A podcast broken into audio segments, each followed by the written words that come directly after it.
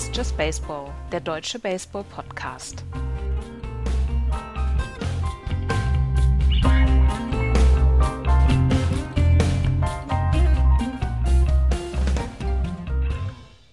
Wir sind zurück aus dem All-Star Break. Einer von uns hat während des All-Star Breaks noch gearbeitet. Einer von uns macht noch eine weitere Woche All-Star Break. Herzlich willkommen zu Just Baseball, dem kuscheligen Podcast zum Rückschlagsport Nummer 1 in den USA. Mein Name ist Andreas Thies. Hallo Florian. Schönen guten Tag. Ja, Axel äh, verlängert sein Sabbatical, sein All-Star Break Sabbatical noch um ein, eine Woche. Der hat sich das nicht angucken können, wie die Red Sox in der letzten Woche zusammengeknüppelt worden sind. Und ähm, wir kümmern uns aber darum. Äh, hast du das All-Star-Game gesehen? Äh, nee. Hast du das Home Run Derby gesehen? Nee. Für wen mache ich? Ich war auf Rodos. Für wen mache ich das denn hier? Nein, ich habe aber äh, Plays gesehen vom All-Star-Game, also äh, dieses, äh, was du dann ja auch in den Highlights kommentiert hattest, dieses Behind-the-Back Double Play Starting, da das war schon ziemlich klasse. Home Run Derby ist halt, ja, ja. Das war ganz lustig. Julio Rodriguez hat dann eine ziemliche Show abgezogen. Ja, ja äh, äh, das ist zum Beispiel etwas, also wenn du mal guckst, wer dann da äh, quasi gegeneinander gekämpft hat, wenn man so will. Äh, äh, Rodriguez gegen Soto, beide unter 25, weit unter 25, wenn man so will das ist eine große Zukunft, glaube ich, für die MLB, da was diese beiden Spiele angeht. Julio Rodriguez hat mit unglaublichen Spaß am Spiel äh, gespielt, hat ja. jetzt allerdings im Moment so ein bisschen Probleme mit einem Handgelenk, glaube ich, aber wir kommen da nachher noch drauf zu sprechen. Die große Story der Woche ist eigentlich die große Story der letzten zwei Wochen. Weil, und da kommen wir dann nämlich auf Juan Soto, wir gehen als erstes in die National League East. Und da müssen wir über das große Thema der letzten zwei Wochen sprechen. Und das ist das Thema Juan Soto. Juan Soto, das kam vor, ich glaube, 10 oder 11 Tagen kam das raus, dass Juan Soto einen, äh, ein Vertragsangebot abgelehnt hat der Washington Nationals. Das alleine ist jetzt erstmal nicht das, die große Nachricht. Die große Nachricht hier ist, wie hoch das Angebot war. Es war nämlich über 440 Millionen für 15 Jahre, ne? 15 Jahre. Äh, äh, ja, es war die, es waren keine 40 vorne, es war keine 4 vorne pro Jahr, ähm, aber es waren 15 Jahre. Genau, er wäre bis zu seinem 38. Lebensjahr, genau. gelesen. Ja, 15 genau. Jahre. 440 Millionen, 15 Jahre und das hat Juan Soto abgelehnt. Erstens, also die Gründe sind inzwischen wohl bekannt, warum er das gemacht hat. Erstens, er wollte ungefähr in der Max Scherzer-Position ähm, verdienen. Das, was er jetzt in den 15 Jahren verdient hätte, wäre eher so Mike Trout-Niveau gewesen. Das zweite war, dass er nicht weiß, wie lange der Rebuild dauert bei den Washington Nationals. Und das dritte ist, dass er äh, gesagt hat, er weiß ja nicht mal, was mit der Ownership-Situation in, in Washington ist. Es sieht so aus, als ob die Washington Nationals verkauft werden an einen neuen Besitzer und da wissen wir die Pläne noch nicht. Und da weiß der neue, der alte Besitzer auch die Pläne nicht vom neuen Besitzer. Und deswegen hat er das Vertragsangebot über 15 Jahre abgelehnt, was ihn dann bis an sein Karriereende dann an die Washington Nationals gebunden hätte. Er hat das Vertragsangebot abgelehnt und jetzt ähm, geht es darum, was machen die äh, Washington Nationals? Sie werden ihn wohl traden wollen. Oder sie warten darauf, dass Juan Soto, äh, dass es einen neuen Besitzer gibt und der dann entscheidet, was machen wir mit Juan Soto. Es könnte also sein, dass er bis zum 2. August, wenn die Trade Deadline ist, noch gar nicht getradet wird. Wie hast du die Situation empfunden? Also erstmal ist das von dem vom das Angebot, was er bekommen hat, ähm, selbst wenn er das jetzt aus dem ersten Grund ablehnt, dass er eher an der Max Scherzer Region sein Jahresgehalt sehen möchte, völlig berechtigt, dass er es ablehnt. Also das finde ich, sollte man nochmal deutlich sagen. Natürlich ist das wahnsinnig viel Geld und viel, viel mehr Geld, als wir uns jemals vorstellen können. Aber Juan Soto ist die Zukunft der National, äh, der, der National League oder der, der Nationals oder jedes anderen Teams, wo er jetzt hingehen wird. Der ist 23 Jahre alt, schlägt aber schon wie ein, wie ein 33-Jähriger, was, ähm, was vor allem seine Play-Disziplin angeht. Ne? Der ist ja jemand, der jetzt nicht ständig einen Strikeout äh, äh, nach dem anderen hat, sondern eher wirklich eine absolute Play-Disziplin hat. Und er ist eben jemand, der spektakulär ist. Und das ist das, was die Leute auch heutzutage sehen wollen. Also als ich das gehört habe, habe ich gesagt, hey, das ist viel Kohle. Dann hatten wir aber auch, und das darf man auch nicht vergessen, das Geld hätte er ja nicht jetzt sofort bekommen. Ich glaube, die ersten Jahre wäre er noch, sogar noch unter 30 Millionen gewesen pro Jahr. Und erst Richtung Ende seines Vertrages wäre das Gehalt gestiegen. Und mhm. auch da kann ich sagen, nö, ich möchte das Geld jetzt haben. Wer weiß, was noch alles mit mir passiert. Ähm, Und äh, deswegen, deswegen, das kann ich zum einen verstehen. Zum anderen ist diese, diese Franchise gerade in einer Situation, in der sie so ein Angebot machen muss, damit die Leute noch irgendeine Art von Hoffnung haben. Denn um die Nationals steht es echt schlecht in diesem Jahr. Und äh, man hat das ja schon gesehen. Ich meine, sie haben vor Soto haben sie einen, einen anderen Star abgegeben. Ne? Das darf man ja immer nicht vergessen mit, mit Bryce Harper. Also jetzt gehen wir mal weg von Trea Turner und Max Scherzer, von dem Trade, sondern gehen wir ein paar Jahre zurück. Da haben sie auch jemanden, der, ja, das Gesicht dieser Franchise hätte werden können, haben sie auch abgegeben. Und das, das sind alles so Punkte, da kann ich verstehen, dass es ablehnt, muss ich ehrlich gestehen. Und was es aber mit mir gemacht hat, war, dass ich danach jeden einzelnen Artikel gelesen habe, wo es darum ging, wo könnte er denn hingetradet mhm. werden und die absurdesten, lustigsten und wirklich spannendsten Geschichten dann dazu gelesen habe. Das, das Gute, beziehungsweise das, äh, was das Ganze ja so interessant macht, ist, dass ähm, Juan Soto erst nach 2024 Free Agent wird. Das heißt, er ist bis dahin in Arbitration. Wir haben darüber gesprochen, es gibt diesen Rookie-Vertrag über sechs Jahre und nach diesen sechs Jahren können die Spieler Free Agents werden. Und in diesen sechs Jahren ist drei Jahre sind auf jeden Fall das Minimumgehalt und danach gibt es diese Vertragsverhandlung. Und dort ist er jetzt im Moment. Er verdient dieses Jahr 17 Millionen, könnte nächstes Jahr dann 24 Millionen oder dann 30 Millionen verdienen. Auf jeden Fall ist das ein Wert, der auch noch von kleineren Teams im Moment bezahlt bezahlt werden könnte. Das heißt, es könnte sogar diesen, diesen Effekt geben, dass er einfach zu einem Team geht für zwei Jahre und die ihn einfach dann vor der Trade Deadline und bevor er Free Agent wird, dann einfach nochmal traden, weil ähm, für zwei Jahre ist er für ein Team wie zum Beispiel die San Diego Padres, wäre er bezahlbar und wäre ja. er auf jeden Fall machbar. Und deswegen sind auch Small Market Teams jetzt hier dabei. Die Cleveland Guardians zum Beispiel werden als, als Team gehandelt, um ihn dann zu verpflichten. Und das macht die ganze Sache so interessant und er ist einfach unglaublich gut. Wir müssen über seinen OPS Plus sprechen. OPS Plus, On Base Percentage plus Slugging, also On Base Percentage, haben wir schon erklärt, Slugging halt, wie, mit wie viel Power er spielt. Plus OPS Plus ist ähm, angepasst auf den, auf den Ballpark beziehungsweise auch auf die League, in der du spielst, also National League. Sein OPS Plus ist bei 160. Durchschnitt ist 100. Mhm. Und äh, Hank Aaron, ähm, sein, sein Karriere-OPS war 155. Stan Musial war 159. Also wir sprechen hier über die historischen Größen des Spiels, die einen schlechteren OPS Plus hatten. Also er, er, er vereint alles. Er hat eine unfassbare Plate-Disziplin. Also wirklich, er hat kaum Strikeouts, ganz viele Walks. Er hat mehr Walks als Strikeouts in seiner gesamten Karriere. Manche, manche machen das über eine Saison und sind ja. da schon glücklich. Er also macht das dieses Jahr, ne? nur zum Unterstützen. Er hat 83 Walks. Ne? Ja. Das ist äh, ligaweit das meiste und hat lediglich 59 Strikeouts. Das sind super 59. Ja. Äh, Vergleich, Aaron Judge, derzeit Home Runs, schlägt auch Home Runs after Home Run, hat 47 Walks, also fast die Hälfte weniger als er und fast das Doppelte an Strikeouts, 109. Mhm. Also, ja, wie du gerade sagst, man muss es ja vergleichen können und so ist es verglichen. Das ist halt diese Disziplin.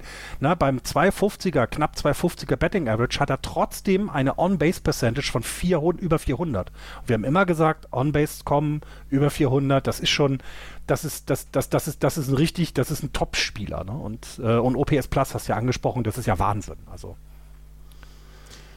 Wer, wer bekommt Juan Soto? Oder wird er diese Trade Deadline nicht getradet? Ja, das ist so, das ist auch tatsächlich, das ist wirklich das Spannendste an dieser gesamten Trade Deadline. Denn die Nationals sind in einem Rebuilding und sie wollen dem neuen Besitzer, so, so wie ich das gelesen habe, wollen sie halt keine fetten Bücher. Also sie wollen sich nicht un unattraktiv machen mit langen Verträgen. Ne? Das, deswegen ist jetzt halt wirklich die Frage, wen oder was oder wie kriegen sie jetzt noch was für wen? Und ganz, wie du es gesagt hast, du kannst auch nächstes Jahr noch mit Juan Soto in Washington rechnen. Das übernächste Saison kannst du noch mal sogar noch Und übernächste Saison, genau. Ne? Das heißt, du, das ist ja noch nicht mal in irgendeiner Form schlimm. Denn die einzigen langen Verträge, die sie, die Nationals derzeit haben, also bis also über das Jahr 2024 hinaus, sind es derzeit zwei Spieler. Das ist äh, Steven Strasburg, Steven Strasburg und Patrick Corbin die haben 2024 noch über 30 Millionen in den Büchern stehen. Und die sind sicher. Ne? Du hast eben, wie wir es gesagt haben, ähm, Arbitration 4 mit Juan Soto. Eric Fedde hätte sogar erst Arbitration 3. Also das heißt, da hast du weiterhin ne, keine teuren Spieler in einem Kader. Du könntest also selbst das noch machen. Und deswegen gehe ich davon aus, wenn einer von den Washington Nationals getradet wird in diesem Jahr, dann ist es entweder ähm, Juan Soto, aber dann zu einem Preis, der, der also unvergleichlich ist und dann kann es nur ein Big Market Team sein, meiner Meinung nach. Und wer definitiv getradet wird von den Washington Nationals ist Josh Bell. Ja, das auf jeden Fall. So ja, ja. Das, das auf jeden der Fall. wird nicht mehr da sein. Genau. Der, der, wird nicht mehr da sein. Steven Strasberg äh, wird auch äh, gehandelt, ob er vielleicht getradet werden soll. Und worüber, ja, ja, genau, worüber auch gesprochen wird, ist, dass ähm, man vielleicht nicht so viele Prospects dazu nimmt und, und äh, handeln möchte, wenn zum Beispiel Patrick Corbin mit dazugegeben wird in einen Trade mit ja. Juan Soto. Und das kannst du ja auch wunderbar machen. Ja, ähm, also was man hört, was man hört, möchten die Washington Nationals mindestens einen Spieler haben, der Major League ready ist und der unter 25 ist. Und sie möchten vier bis fünf Prospects haben. Fernando Tatis Jr. geht nach Washington. Das wird wahrscheinlich nicht passieren. Juan Soto. Na komm, was haben wir schon alles gelesen? Ne? Also äh, ich hatte euch das ja auch in den Chat gepackt. Ich hatte mir dann, das ist von SB Nation, die, die, also jetzt nicht der, der Blog quasi des Vereins selber, sondern der, der, ähm, der dann, dann übergreifend schreibt. Und die hatten da so sieben so Sachen, sieben Trade-Angebote, die, die irgendwie keinen Sinn machen, aber dann doch irgendwie. Ne? Und unter anderem hieß es da ja auch, ja, man könnte ja sich überlegen, ob man ähm, äh, Otani tradet für Soto ob mhm. das Sinn ergeben würde. Und dann hat irgendjemand in diesem Artikel geschrieben, die schlechteste, das Schlechteste, was du machen kannst, ist Juan Soto zu traden. Und das Beste, was du machen kannst, ihn jetzt zu traden. Na, das ist so ganz, ganz merkwürdig. Und hier äh, in dem Fall, also es gibt schon, es gibt schon Möglichkeiten, wie du das machst. Ähm, also, ne, als ein Beispiel äh, Blue Jays, ne? Der Kelly Jensen geht rüber, Moreno und Tiedemann, also als Pitcher und Catcher. Ähm, äh, Closer, Entschuldigung, drei Pitcher und eben, wie du gesagt hast, Patrick Corbin immer mit dabei. Ne? Das ist so das. Yankees hätt, können ihn auch nehmen. Da wäre dann aber schon ein paar mehr Leute dabei. Ähm, und so weiter und so weiter. Also ich, es, ist, es ist wahnsinnig interessant, wo er hingehen wird. Und ich glaube, das wird uns auch jetzt die nächsten paar Tage noch beschäftigen. Da wird es ähm, heiß hergehen. Tipp? Er bleibt dieses Jahr noch. Ich, glaub, ich glaube, wir sehen keinen Trade mit ihm. Das, ich glaube, das ist also die Teams, die es machen sollten, die stehen oder die es könnten, die stehen derzeit sehr gut da. Also ich nehme mal die Dodgers und Yankees. Das sind so immer die, wo ich mir sogar vorstellen kann, dass sie ihn dann sogar noch unter Vertrag nehmen.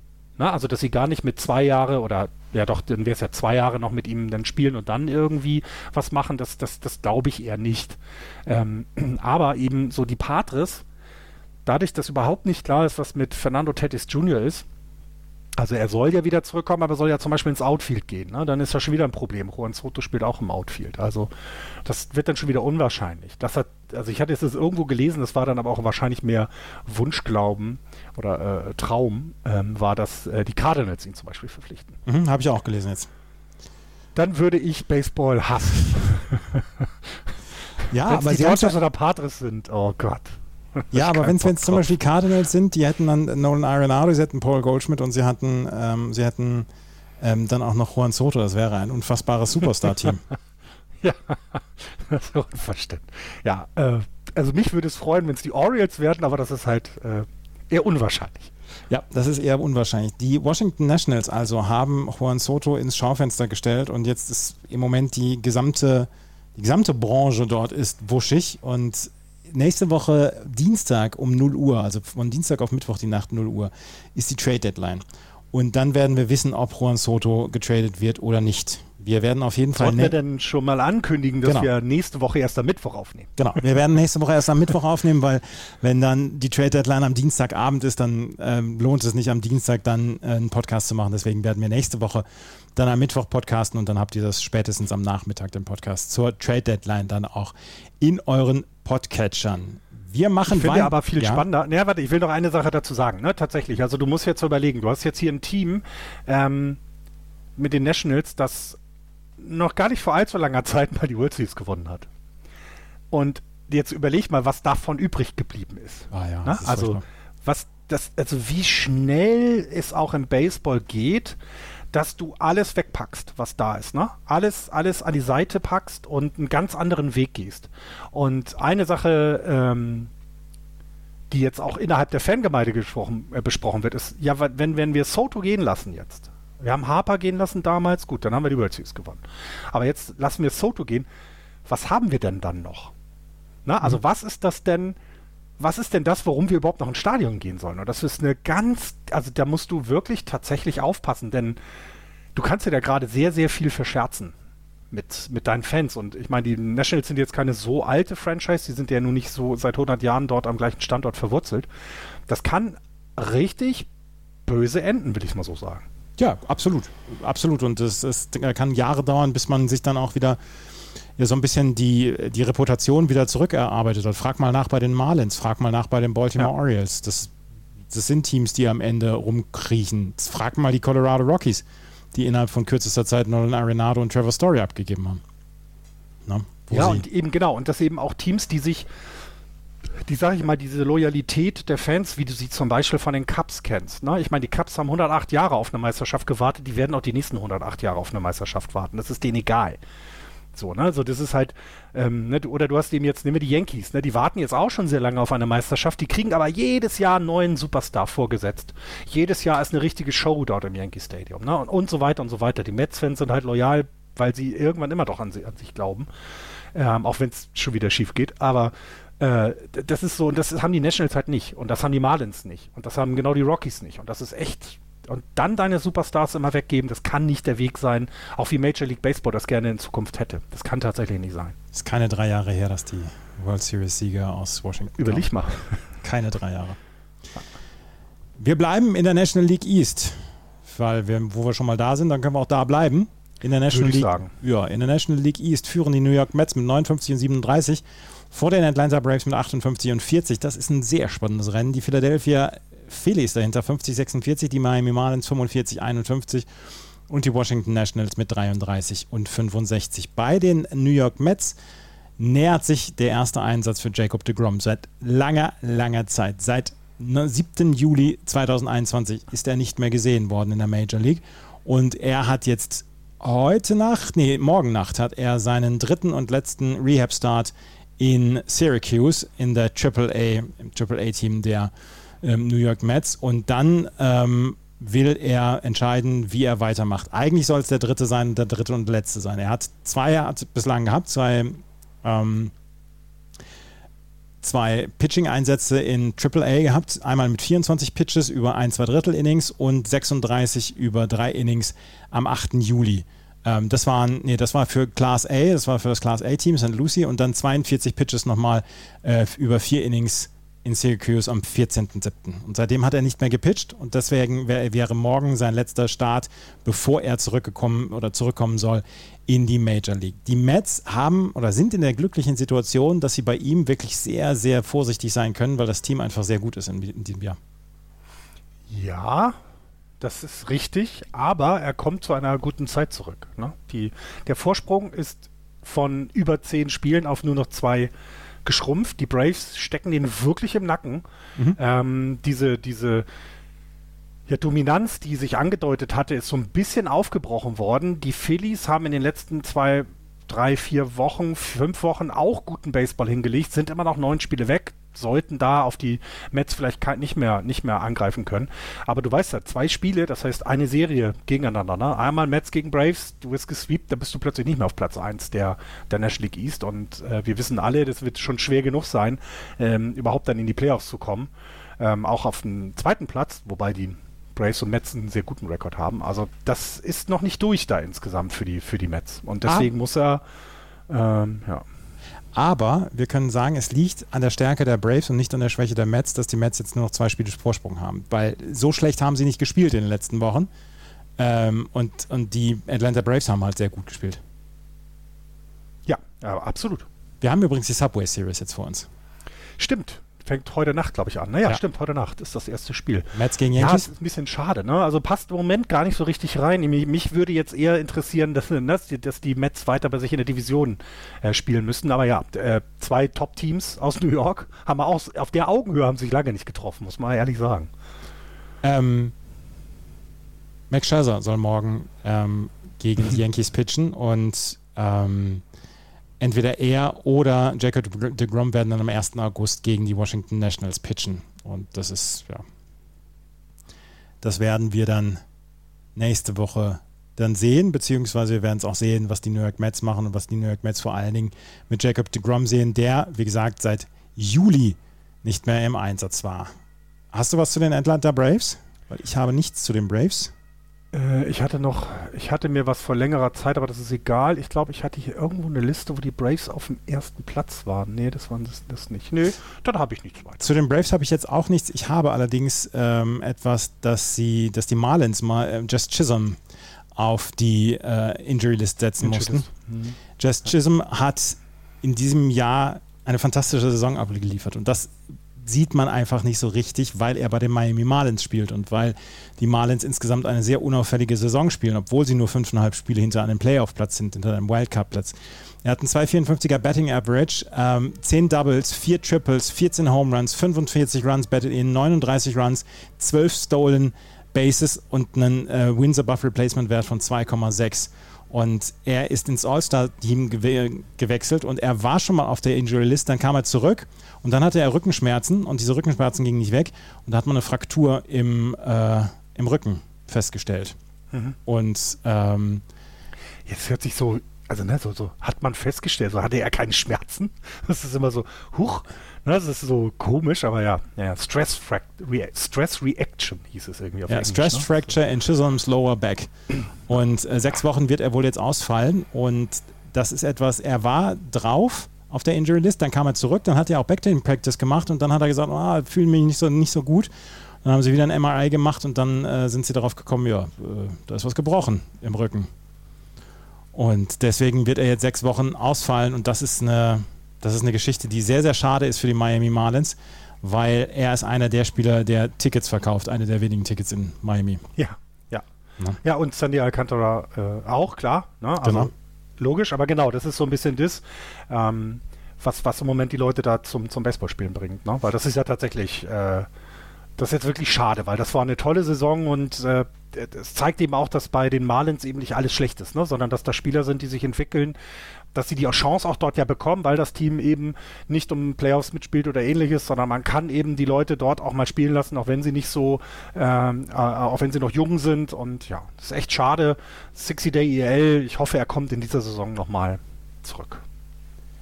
Sie haben, die Marlins mussten auch noch Max Meyer, ihren dritten Draft-Pick 2020 mussten sie auf die Injury-List setzen. Mhm. Third Baseman Brian Anderson, Anderson ist auch drauf.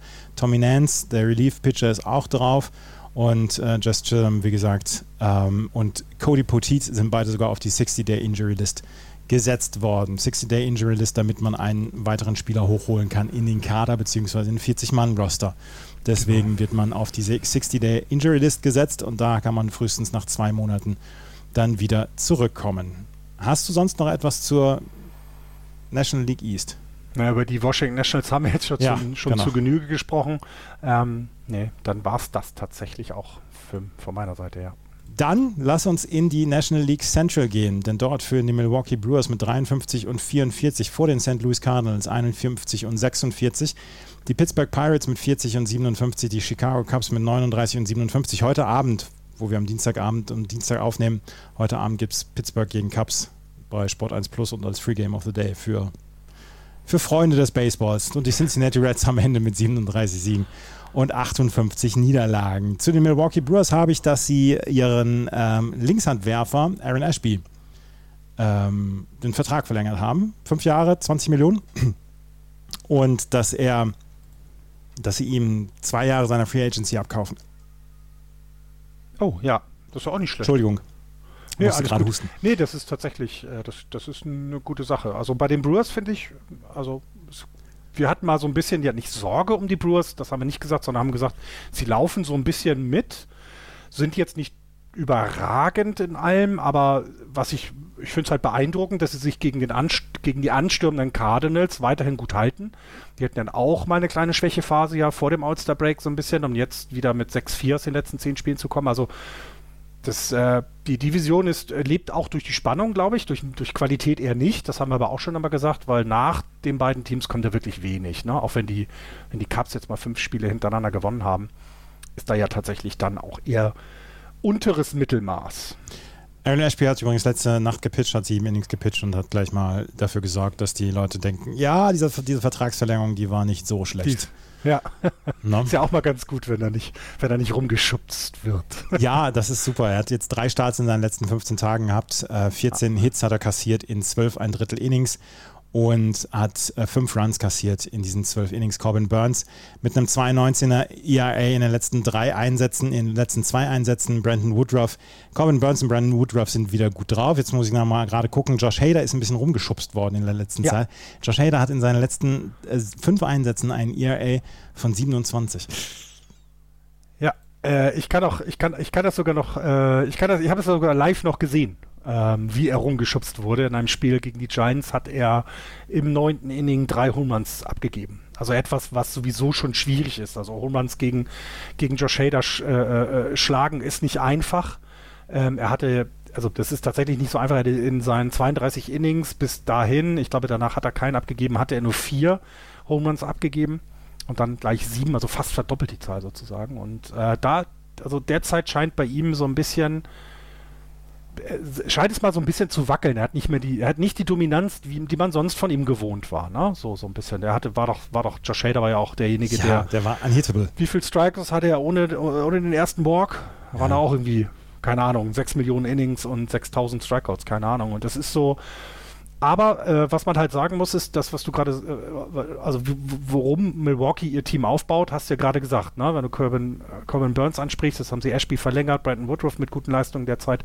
Also das, äh, man sieht ja auch, ne? Das ist das Pitching, ist das Starting Pitching ist das, wo, wo in Milwaukee das Geld ausgegeben wird, sag ich mal, oder wo die, wo sie sehr viel Wert drauf legen und der Rest kommt dann nach, ne? Und äh, auch Josh Hader wird sich Richtung Playoffs wieder zurechtfinden und dann ja, es, bin ich mal gespannt, wie lange sie sich vor allem die derzeit sehr starken Cardinals, ähm, wie lange sie sich die da von Leibe halten. Äh, ich bin, ich bin auch total gespannt, was mit den Cardinals passiert. Die Cardinals haben jetzt am Wochenende eine ähm, zwei Spieleserie, nee, in dieser Woche haben sie eine zwei Spieleserie gegen die Toronto Cardinals, äh, Toronto Cardinals, Toronto Blue Jays bei den Blue Jays und müssen auf Paul Goldschmidt und Nolan Arenado auf ja, dieser Serie Beide Starspieler bleiben in Amerika. Ja. Un unvaccinated, unvaccinated und deswegen dürfen sie nicht nach Kanada einreisen. Austin Roman ist auch nicht dabei. Äh, der ist Catcher und Nolan Arenado wird, also werden alle nicht bezahlt für die Zeit lang, in der sie nicht in Kanada sein können. Nolan Arenado verliert für diese beiden Spiele 384.000 Dollar. Mhm. Ja, jetzt habe ich gerade, Himmelherrgott, jetzt habe ich gerade, ich hatte mir einen Artikel, also ist, äh, genau, also ich hatte, es war auch wieder, SB Nation hatte einen Artikel rausgebracht, dass, dass, dass jede Aus, also jede Serie der Blue Jays zu Hause eigentlich zeigt, wie die MLB oder wie schwach die Covid-Policies sind der MLB. Denn zum einen haben sie, oder vor allem wichtig, haben sie nur reaktive Ak äh, ähm, Aktionen in ihrem Plan. Na, also das heißt, wenn Covid ausbricht, dann na, also du musst dies machen, du musst das machen. Ähm, sie haben aber nichts, äh, also sie haben nichts, wo, wo sie selber agieren, wo sie selber, äh, ja, ja. wo sie selber auftreten, wo sie, na, also ich, ich meine, wir brauchen da nicht drüber reden, wie ich das als Teamkollege finden würde, wenn mein, na, wenn einer meiner besten Spieler einfach nicht mitkommt und quasi das Team im Stich lässt. Das ist ja das eine. Ist ja auch andere, eine nicht ganz unwichtige Serie. Gegen die Toronto Blue Jays kann man genau. sich ja genau. messen. Ne? Ja, eben, genau, eben, eben, exakt. Und das ist alles so ein bisschen, ach, es, es zeigt wieder, dass das Eigenverantwortung manchmal vielleicht dann der falsche Weg ist, ne, so, sondern vielleicht eben doch klarere Regeln besser sind. Ich habe aber auch keine Ahnung, wie man es besser machen kann, denn jemanden zwingen, etwas zu tun, ist in Amerika ja noch schwieriger, als es dann auch hier der Fall ist. Also ich finde es halt immer merkwürdig und ich würde mich als Teamkollege, würde ich mich ein bisschen veräppelt fühlen tatsächlich, wenn, wenn dann eben die zwei besten Spieler meines Teams nicht mitkönnen, weil sie ja eben nicht geimpft sind. Was, was, was, mich, was mich so beschäftigt ist, hier, wir haben ja bei den Kansas City Royals das letzte oder vorletzte Woche erlebt, als zehn Spieler nicht mitgehen, mitfahren ja. konnten oder mitfliegen konnten nach Toronto. Was passiert in den Playoffs? Die Toronto Blue ja. Jays, dass sie die Playoffs erreichen, könnte sehr, sehr gut passieren. Ja. Was machen die Spieler dann? Aaron Judge ist auch nicht geimpft. Was ja. machen die New York Yankees, wenn sie, ja. wenn sie zwei Spiele oder drei Spiele nach äh, Toronto müssen? Und das ist, das ist genau das, was, na, wie, wie gesagt, wir können das, du kannst das Ganze politisch sehen und kannst das Ganze politisch betrachten und kannst sehen, was müsste eigentlich getan werden, mehr informiert und was auch immer alles. Alles gut. Da sollen aber die Gelehrten drüber reden und nicht ich. was ich halt sehe, ist der Sport. Und der Sport sagt, ich verliere meine beiden besten Spieler. Und das ist für mich als Team, für mich als Teamkamerad, ist das scheiße, richtig, um es mal deutsch zu sagen. Baseball-Gelehrter. Ja, vielleicht das. Und äh, ich war immerhin in einem Literaturpodcast. So. Und, und deswegen ist das tatsächlich Ne, neben all dem, wie man das dann gesellschaftlich diskutieren kann, geht es ja hier wirklich nur um die 40 Mann, die zusammen Baseball spielen wollen und die alles dafür tun wollen, dass du mit deinem Team zusammen, dass alle zusammen an einem Strang ziehen und ein Spiel gewinnen, Serien gewinnen und vielleicht am Ende die Meisterschaft. Na, und jetzt stell dir mal vor, äh, ne, American League äh, Championship Series, die Auswärtsspiele nach, in Toronto, Yankees können Aaron Judge nicht mitnehmen. Was macht das mit dem Team? Ist das nicht so demotivierend oder motiviert es erst recht? Ich habe keine Ahnung, aber es ist, es hat einen, einen, einen wirklich faden, faden Beigeschmack. Absolut. Und ich bin sehr gespannt, ähm, was dann abgehen wird da ab äh, den Playoffs. Genau. Ja. Genau. Und sie haben ja, ich meine, es ist ja schon interessant, dass sie jetzt für die, weil die Macht, das hatten wir ganz am Anfang der Saison mal besprochen, die Macht der, der Major League scheint ja sogar größer zu sein als die der NBA. Nicht daran, dass Kyrie Irving konnte, glaube ich, bei den Brooklyn Nets nicht spielen, weil das quasi, weil alle Angestellten äh, äh, im, im, äh, die dann im, im Center da spielen wollten, sozusagen geimpft sein mussten und er war es halt nicht. Genau. Ja, das gab ja auch so eine Zeit. Jetzt, ja, Aaron Judge ist nicht geimpft, er darf im Yankee Stadium seine Homeruns schlagen. Mhm. Na, da könnten ja die gleichen Regeln gelten, wie sie eben tun sie aber nicht. Na, da wurde dann, da hat er, hat eben der, äh, ich weiß, das muss ja dann der, entweder der Bürgermeister oder was der Bundesstaat hat da eben entsprechend ja dann Regeln wieder geändert, mhm. weil jetzt Baseball kommt. Und warum macht man es hier nicht? Ne? Warum ändert man da nicht die Regeln und sagt, äh, du musst geimpft sein, um mitzuspielen? Weil dann wäre es ganz schnell, glaube ich. Dann geht es, glaube ich, rucki zucki. Die St. Louis Cardinals. Hast du noch was zu den anderen drei Teams oder möchten wir die einfach mal wieder galant übergeben. Meine Frau hat mir versprochen, dass die Cubs jetzt ab Donnerstag die Giants verprügeln werden und so wie es bei den Giants aussieht, ist das sogar realistisch. Nee, aber ansonsten ist tatsächlich von den anderen äh, Teams dort im Moment gibt es nicht viele Neuigkeiten, nein. Dann lass uns doch einfach mal in die, ähm, in die National League West gehen. Dafür nämlich die LA Dodgers mit 64 und 31 haben jetzt schon 11,5 Spiele Vorsprung vor den San Diego Padres und da haben sie 16,5 Spiele Vorsprung vor den San Francisco Giants, die jetzt bei 48 und 48 sind. Die Colorado Rockies bei 44 und 53 und die Arizona Diamondbacks bei 43 und 53. Wir können sagen, nach wie vor bei den ähm, Dodgers ist alles in Ordnung, ja? Ja, doch. ähm, ja. Uh, Freddie Freeman uh, mit All-Star, also, also mit, mit MVP-liken Werten in den letzten Wochen ähm, insgesamt äh, geht es denen gut. Ja, doch. Das, was du gerade gesagt hast, MVP-like Werte von Freddie Freeman in seinen letzten 15 Tagen, in seinen letzten 37 At-Bats hat er 18 Hits hingelegt, 5 Doubles, 4 Home Runs, 8 Runs batted in, 5 Walks, 2 Strikeouts, 4,86er Batting Average, 5,45er on Base. Das ist einfach überragend. Alle gegen gut. die Giants gefühlt. Ja? Es war, es war so schrecklich. das ist wirklich diese Serie jetzt gegen die Giants, die Dodgers einfach.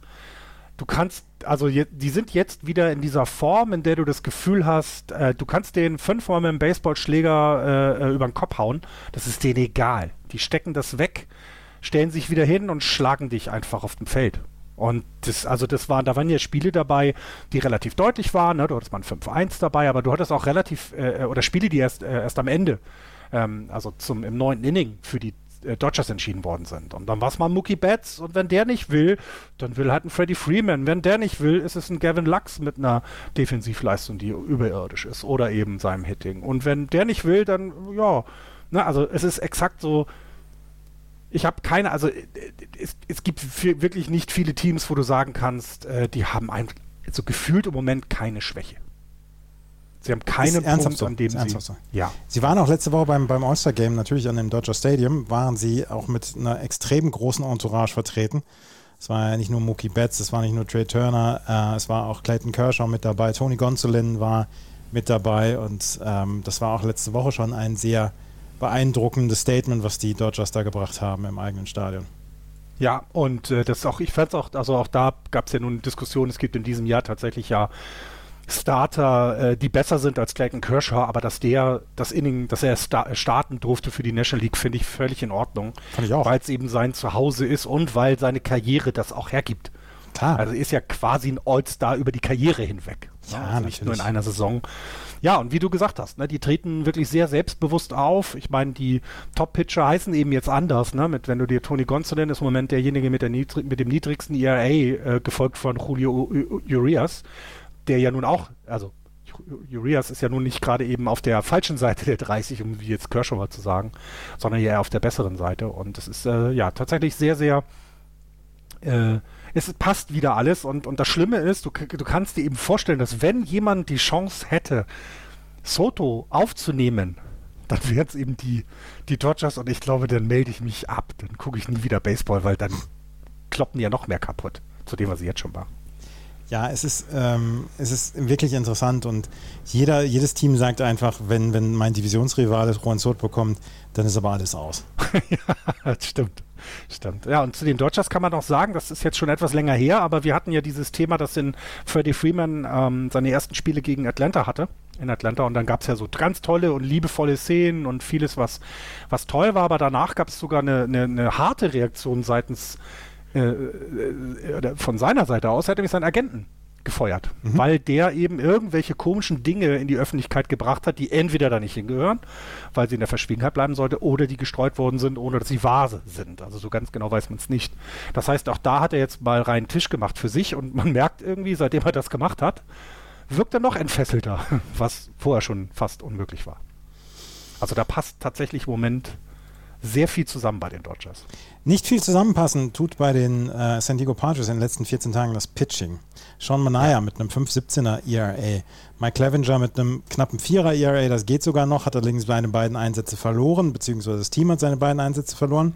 Uh, Joe Musgrove mit einem 7,84er ERA, Blake Snell mit einem 5,19er ERA, ne Neville Chrismet, Chrismet, Entschuldigung, uh, Relief Pitcher 7,94er ERA, Taylor Rogers, auch Relief Pitcher, 5,40er ERA, Stephen Wilson, 10,13er ERA da läuft im Moment im Pitching nur die Nase und das ist ähm, zu wenig, um den, den Dodgers in irgendeiner Weise ja, Konkurrenz machen zu wollen. Gar nicht mehr. Das ist komplett vorbei. Ne? Kannst du dich daran erinnern, dass wir gesagt haben, hey, super, die Padres führen ein halbes Spiel vor den äh, Dodgers die Division an. So, ja. sind drei Wochen, vier Wochen, fünf Wochen, sechs Wochen, ich weiß nicht, wann warum ja, haben sie zwölf Spiele verloren auf die Dodgers. Ne? Sind jetzt bei elfeinhalb hinten. Also mhm. das heißt, da ist also ah, wirklich bei den Dodgers vieles Gutes zusammengekommen. Klar, aber auch bei den Padres scheint es mal wieder so zu sein, dass, dass, dass die Erwartungen nicht übererfüllt werden, sondern vielleicht nur erfüllt. Und das ist schon in dieser Division zu wenig. Du musst über deinem Leistungsniveau spielen, um den Dodgers in irgendeiner Form äh, ja, die, die, die Stirn bieten zu können. Und das tun die Padres derzeit nicht. Momentan sind sie zweieinhalb Spiele noch im Vorsprung, was die Wildcard angeht. Und vielleicht ist es dann einfach auch nur eine schwächere Phase. Jedes Team hat eine schwächere Phase, vielleicht die Dodgers nicht, weil die Dodgers einfach Ausfälle extrem gut ersetzen können. Aber die Dodgers sind kein Team, was du mit anderen vergleichen kannst. Die haben die höchste Payroll, die haben die besten Spieler, die haben die beste Farm nach wie vor oder mit die beste Farm.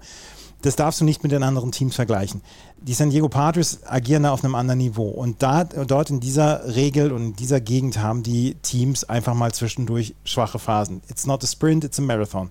Und das sehen wir hier gerade bei den Padres. Ich mache mir eigentlich relativ wenig Sorgen um die Padres, weil prinzipiell ist die Klasse ja da.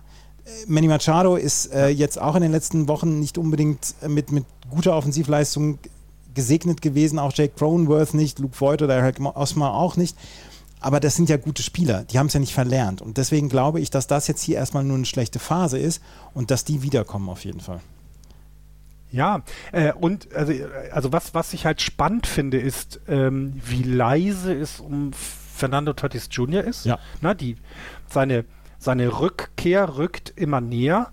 Trotzdem, also trotzdem redet keiner drüben drüber. Weißt du, so wie ich das, so, weißt du, eigentlich müsste doch ganz San Diego zittern, dass er endlich kommt. Nee, weil es noch zu viele Fragezeichen gibt. Und dann schwächelt dein Team auch gerade. Das heißt, die Erwartungen äh, angeknüpft an deine Rückkehr werden ja jetzt plötzlich noch höher. Eigentlich. Ne? Also eigentlich müsstest du ja sagen, jetzt kommt er zurück. Nee, kann nicht sein, weil es sehr gut sein kann, dass wir Fernando Tatis Jr. vielleicht im Lineup der, der äh, Padres sehen, aber nicht mehr auf der Shotstop-Position. Shotstop-Position. Shotstop. Dann musst du Shotstop, Shotstop-Position und dann musst du wiederum gucken, wen gebe ich denn dafür auf? Also wen nehme ich dann aus dem Outfield? Und du kannst auch nicht jede Position im Outfield ihm geben. Es sollte eine einfache Position sein, muss man sozusagen. Ne?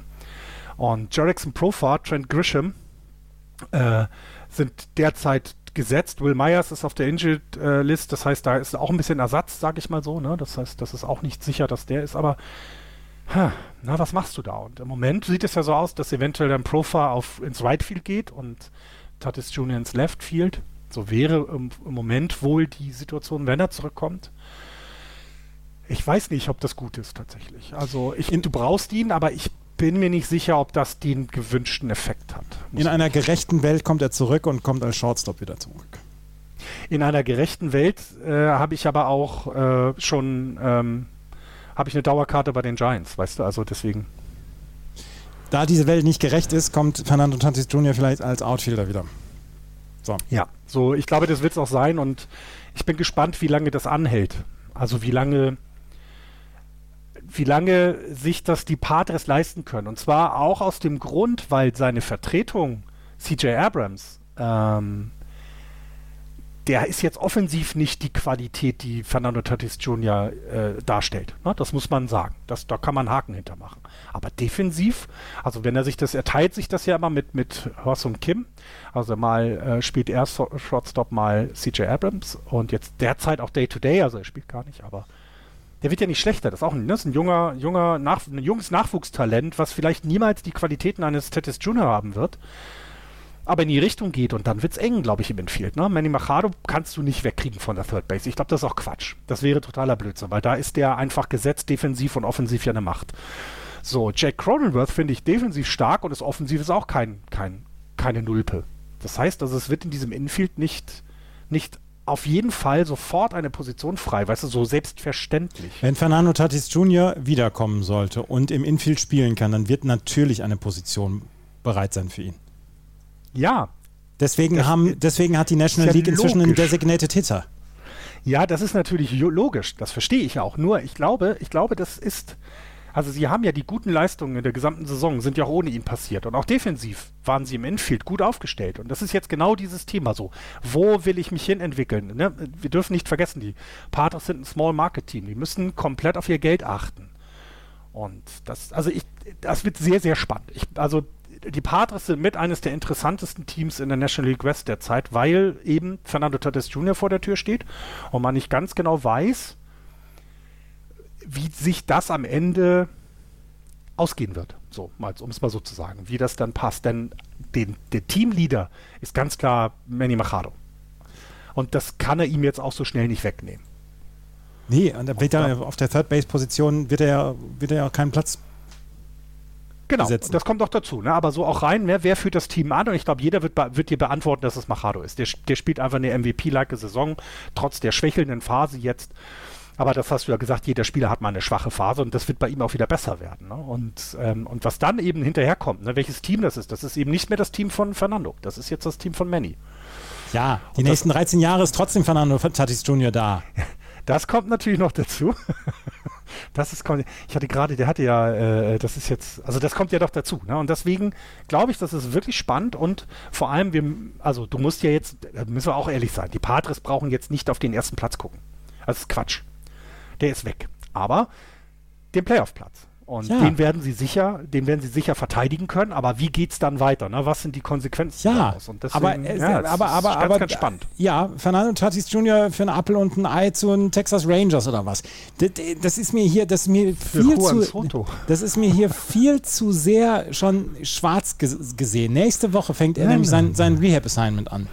Und du, du, du hast hier schon wieder, du hast hier schon wieder alles in Sack und Asche geredet mit Fernando Tatis Nein, ich habe nichts in Sack hast und Asche wohl. gesagt es ist mit eines der spannendsten Fragen in dieser Saison noch. Also so. neben Juan Soto, finde ich, ist das eine der spannendsten Fragen, weil es sehr, sehr viele Fragezeichen du hast, Du hast gesagt, es gibt keinen Platz für Fernando Tatis Jr. im Infield.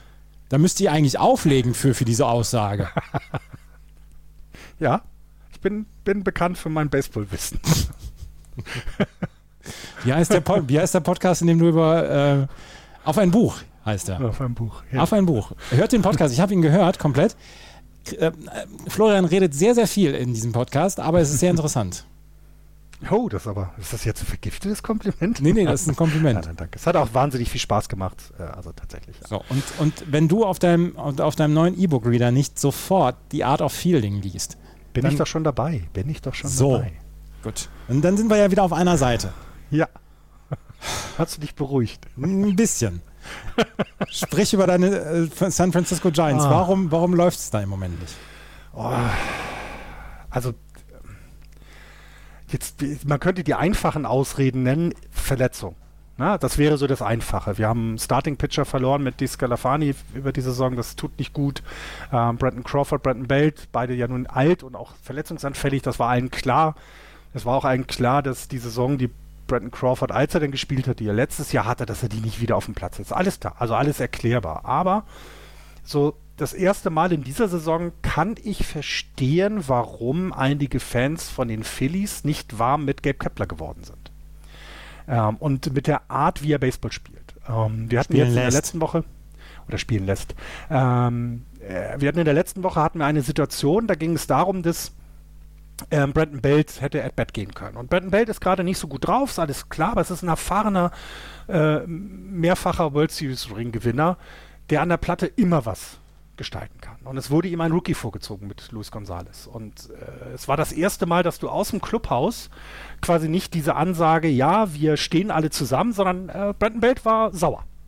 Und Brandon Belt ist niemand, der sich häufig in der Presse äußert. Und das hat er das erste Mal getan. Und ähm, derzeit ist es so, du hast im Grunde jedes Spiel eine andere Aufstellung, was die Defensive angeht. Und ich hatte das im Zuge der Verpflichtung von Trevor Story erwähnt, ne, der ja eigentlich, äh, äh, also der ja seine Position nicht spielen kann, Shotstop, weil dort ja ein richtig guter Shotstop bei den Boston Red Sox ist mit Sander Bogarts.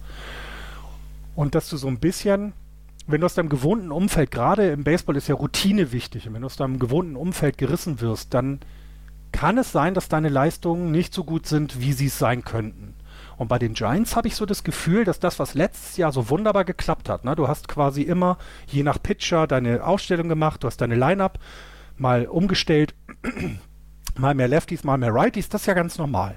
Aber hier werden Spieler ständig auf Positionen hin und her geschoben. Also du hast keinen klaren, also du hast die einzige klare Position, die es bei uns gibt, das sind die beiden Catcher, die wir haben. Und das ist unser Third Baseman, der jetzt auf die, auch auf die Injured ist, kommt mit Evan Longoria. Aber sonst wird wirklich rumgewürfelt wie, wie nichts Gutes und dadurch schleichen sich Fehler rein. Und das ist in den letzten Wochen, also jetzt auch vorm All-Star-Break, als wir ein paar Spiele gewonnen hatten, die Defense ist grottenschlecht. Also was ihr gestern über die Red Sox gejammert habt, das kann ich verstehen, weil das war wirklich, oder Ich vorgestern. habe ein, Spiel- ich hab ein Spiel kommentieren dürfen von den Giants. Und da war es, da war schon, das war, das Ja. war schon mit Benny Also- Hill Melodie. Genau, genau. Du verstehst, was ich meine. Ne? Ja. Und das kann man aber auch den Spielern jetzt nicht, also ne, ich will den Spielern das nicht vorwerfen, weil ich glaube, das hat was damit zu tun, wenn du nicht jeden Tag auf Shortstop stehst, schlagen sich Fehler ein. Weil plötzlich die Position anders ist, weil du das Spiel ja ganz anders lesen musst. Ne? Lest die Art of Fielding, der Shortstop ist eine der wichtigsten Positionen im Baseball. Das war mir schon vor dem Buch klar, aber es wird da sehr, sehr gut beschrieben. Und na, du hast Outfield-Fehler. Austin Slater hat wahrscheinlich in der, also hat in der Jugend einen Arm gehabt, dass er immer direkt auf den Catcher werfen konnte, weil der trifft seinen Hit, seinen, seinen Cut-Off-Man nicht. Der wirft den nicht an. Ich habe letztens Also, dieses, dieses wunderschöne Meme geteilt mit dem Cut-Off-Man. Und Ja. das, da kam in der WhatsApp-Gruppe kam keinerlei Reaktion. Und da habe ich gedacht, wisst ihr, das ist, ähm, das ist hier Perlen vor die Säue werfen, was ich hier mache. Ich werde ich werd euch sowas nie wieder schicken. Ich habe, Das ich habe minutenlang gelacht darüber. Ist aber auch ein bisschen Erziehung, Andreas, weil du schickst auch manchmal ganz schön viel Blödsinn. da rein.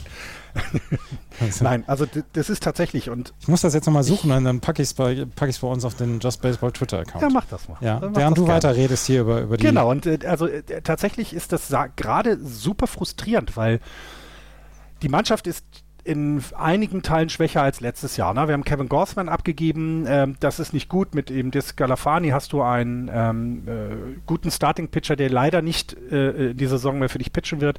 Johnny Cueto spielt jetzt noch keine riesengroße Rolle, aber auch das ist ja auch wieder jemand, der Innings gefressen hat. Die Offensive hat sich ja auch nicht großartig verändert. Du hast halt jüngere Spieler, die jetzt mal kommen, mit Luis Gonzalez oder auch David Villar. Das ist toll, das freut mich immer, wenn die dann ihre Chancen kriegen.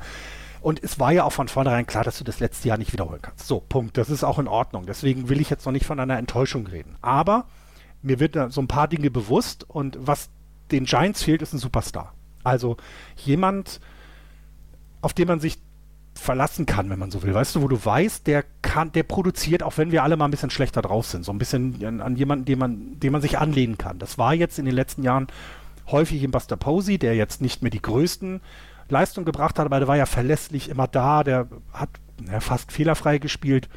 Ähm, und das fehlt so ein bisschen. Und da bin ich gespannt, was jetzt zur Trade Deadline von den, von den Verantwortlichen, also gerade von Fahan Saidi, der mit anderen Aufgaben, der ist ja nicht äh, gestartet äh, in seinen Job, um ähm, Superstars zu holen, sondern ist gestartet, um, die, um das Farmsystem zu verbessern. Das ist noch nicht zu Ende, also das muss noch weitergehen. Und ich bin auch gespannt, wie das mit Gabe Kepler weitergeht, weil der lebt diesen, diesen, diesen statistikgetriebenen Baseball zu 100 Prozent. Und ähm, da muss man sich dran gewöhnen, sagen wir es mal so. Da muss man sich dran gewöhnen und äh, ja, es ist ja noch auch nichts verloren, das ist ja auch das Gute. Wir sind immer noch dran an den Playoffs. Also das, es besteht ja eine Chance, dass du zumindest diese eine Serie noch bekommst und da kann immer alles passieren. Deswegen bin ich da nicht, aber im Moment sieht es wirklich nicht sehr gut aus um die Giants. Ich habe das Foto gefunden. das war das, was ich teilen wollte.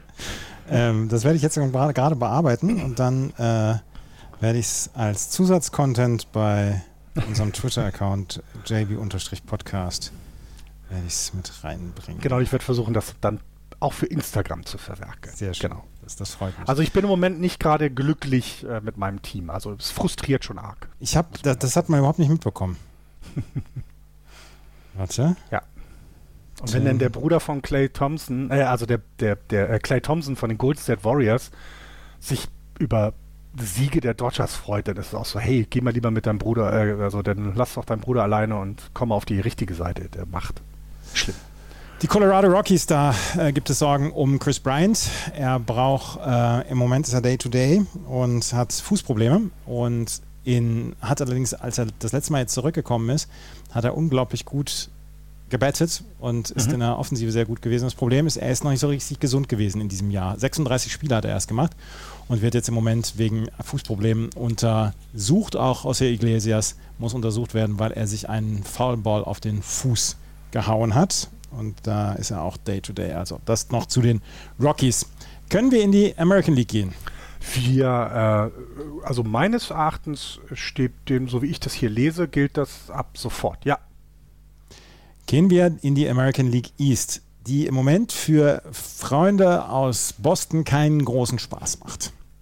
Die New York Yankees führen nach wie vor mit 66 Siegen und 31 Niederlagen. Zwölfeinhalb Spiele dahinter die Toronto Blue Jays mit 53 und 43. Dahinter die Tampa Bay Rays mit 52 und 44. Die Boston Red Sox 49 und 48. Ein halbes Spiel vor den Baltimore Orioles, die bei 48 und 48 liegen. Aaron Judge gegen die Orioles, hast du mitbekommen? Der hat ein paar Bälle versenkt. 8 von 13. Zwei Doubles, drei Home Runs, 8 RBI. Sonntag hat er einen Home Run mit 456 Fuß. Der ist jetzt noch in der Luft. Der, der, der, der ich glaube, die, also ich glaube auch tatsächlich, ist das so einer dieser Bälle, wo sie auf der ISS oben auch, weißt du, wenn sie, den hören sie und gehen in Deckung, weil sie ja. wissen, der kommt vorbei, definitiv. Drei Dinge, drei Dinge von der, von der ISS aus zu sehen. Die chinesische Mauer, was noch? Uh, und der Himalaya und dann dieser Home Run von Aaron der Judge. Von, ja, Wahnsinn. 37 Home Runs von, ähm, ah. von Aaron Judge in dieser Saison und sie haben on jetzt pace, on pace für dann 60, ne? Ja, das erste Mal seit der PED-Area, ne, dass jemand dann 60 Homeruns hatte. Ja, der ist aber eh gedopt. Ähm, die New York Yankees haben allerdings äh, Michael King auf die Injury List setzen müssen, einen ihrer Top-Reliever. Hast du das mitbekommen? Nee. Äh, der hat einen 2,29er ERA gehabt und der hat gegen die Baltimore Orioles, ähm, da haben sie 7-6 gewonnen, hat gegen die Baltimore Orioles das achte Inning pitchen sollen und dann hat er einen Slider geworfen und ähm, dann sofort fing er an zu schreien mit seinem Arm und musste runter. Ah, nicht gut. Und ähm, er hat sich den rechten Ellbogen gebrochen. Beim Sliderwurf. Ah, da, da zieht es mir durch Mark ja. und Bein. Ja, das sind die, das sind die unangenehmsten Sachen dann, weil man selber, weil man auch eben, ne, wenn gerade wenn der Pitcher dann ohne das irgendwie ne, umknickt am Fuß oder so, dann das, das klingt auch immer nicht nach, äh, das ist morgen vorbei. Das, das ist ja genau das Gleiche, da haben wir noch gar nicht drüber gesprochen, sprechen wir gleich noch drüber über Cusale. der sich den, den Finger gebrochen hat. Ähm, der, der, hat sich den Ellbogen gebrochen, sofort Finger an zu schreien, ist sofort runtergelaufen vom Feld und so. Und äh, Michael King war einer derer, der, der wirklich positiven Überraschungen in der, ähm, in der Yankees-Organisation, in einer an positiven Überraschungen nicht armen Saison. Ähm, und das ist, das ist wirklich eine bittere Geschichte. Clark Schmidt ist für ihn dann mit dabei. Aber für die New York Yankees eigentlich im Moment alles in Ordnung. Sie können sich sogar leisten, na, jetzt müssen sie Aroldis Chapman wahrscheinlich ins achte Inning raufholen. Weil der hat bislang immer nur das siebte Inning gepitcht, seitdem mhm. er zurückgekommen ist. Und das, ja. ja. Ja, das ist nicht gut. Also ich meine, für die Yankees, ne, das ist ja man muss dann gucken, sie haben ja zum Glück, ne, also in Anführungsstrichen, das ist natürlich ein Unglück, wenn jemand wie er dann äh, aushält, wie Michael King, aber sie haben ja zum Glück noch die Trading Deadline. Das heißt, sie können ja noch reagieren und können sich noch einen Arm für, für siebte, achte, was auch immer Inning dann holen. Ähm, ist schon klar, aber es ist echt, ähm, ja, kommt zu einer äh, un ungünstigen Zeit tatsächlich, ja. Die New York Yankees also mit einigen Verletzungsproblemen, aber ansonsten ist alles in Ordnung bei ihnen und wie gesagt, Aaron Judge hat einfach unfassbar, unfassbar abgeliefert. Ja, die Yankees ja insgesamt weiterhin mit, also also es, es, deutet ja doch alles darauf hin, dass die Yankees gegen die Astros in der Championship Series spielen müssen, ne? weil sie sind wirklich, sie dominieren die gesamte Liga, finde ich. Also die American League definitiv. Man braucht nicht viel Fantasie, um sich das vorzustellen. Nein. Na, so und ich meine 200 Runs, äh, Run, äh, 200er Run Differential, das ist ja zum einen sagen, ja klar, heißt du bist in der Offensive stark, absolut, 520 Runs scored, das ist schon was. Wenn du dir aber die 320 äh, Runs against anguckst, nur die Dodgers sind da besser mit 310. Also das heißt, die haben ja auf beiden Seiten des Balles, ähnlich wie die Dodgers, einfach sehr viel Positives anzubieten. Ne? Ist schon, und ich bin auch sehr gespannt jetzt auf die Subway Series, so wie, wie wird sich das dann gegen ein National League Team mal auswirken? Die Unterschiede sind ja nun durch den, ähm, durch den Designated Hitter auch in der NL nicht mehr so groß. Aber es ist schon mal so ein Merkmal. Ich fand auch spannend äh, tatsächlich die Serie gegen die Astros da hat so ein bisschen ja auch gezeigt, auf was wir uns da einstellen müssen. Und das war ja wirklich Baseball auf absolutem Top-Niveau auf beiden Seiten. Und äh, da zeigt es ja schon, dass es äh, dass es nicht so ein Team gehen wird, was alles dominiert, sondern es sind ja gerade in der American League 2. Definitiv. Die Toronto Blue Jays haben ihr Run Differential ganz gut nach oben getrieben. Äh, ja, die, also auch da wieder, es ist so. Am, am Wochenende, am Wochenende nach dem All-Star-Game haben sie ihr Run Differential um 30 Runs, um 31 ja, Runs. Ich, äh, ja, ne, so, so, 21, also so 23 Runs plus machen und, äh, ne, ach so, die anderen Spiele kannst du auch noch dazu. Ja, ja, 31 ist, Runs in drei Spielen. Ja, äh, davon 23 in einem. 28 in einem. Also 23 Run Differential. Ja, ja. Ne? Also, als ich das Ergebnis gesehen habe, das war so. Das, das möchte ich, das möchte ich gerade, das möchte ich gerade erzählen. Ich gucke ja morgens immer die Spiele nach. Also ja. ich, ich stehe ja nicht nachts auf, sondern gucke morgens immer erst die Red Sox und dann schaue ich sieben, acht andere Spiele, schaue ich noch kondensiert jeweils, was, was, da, was da so anliegt. Und ich habe dieses Spiel aufgemacht und dann bin ich so ein bisschen durch, durch Instagram gescrollt, beziehungsweise durch die Stories. Und eigentlich kommen die Instagram-Stories von den Red Sox immer relativ weit hinten und wenn sie kommen, dann haben sie so 10 oder 15 Dinger, dass ich immer früh genug aufhören kann, um mhm. mich nicht selbst zu spoilern mit dem Spiel. Da allerdings war direkt auf dem ersten Storyteil stand drauf 28 zu 5. Und ich gedacht, sag mal, träume ich schlecht oder, oder bin ich noch am Schlafen oder was? Das hat mir den ganzen Tag verhagelt. 28 zu 5.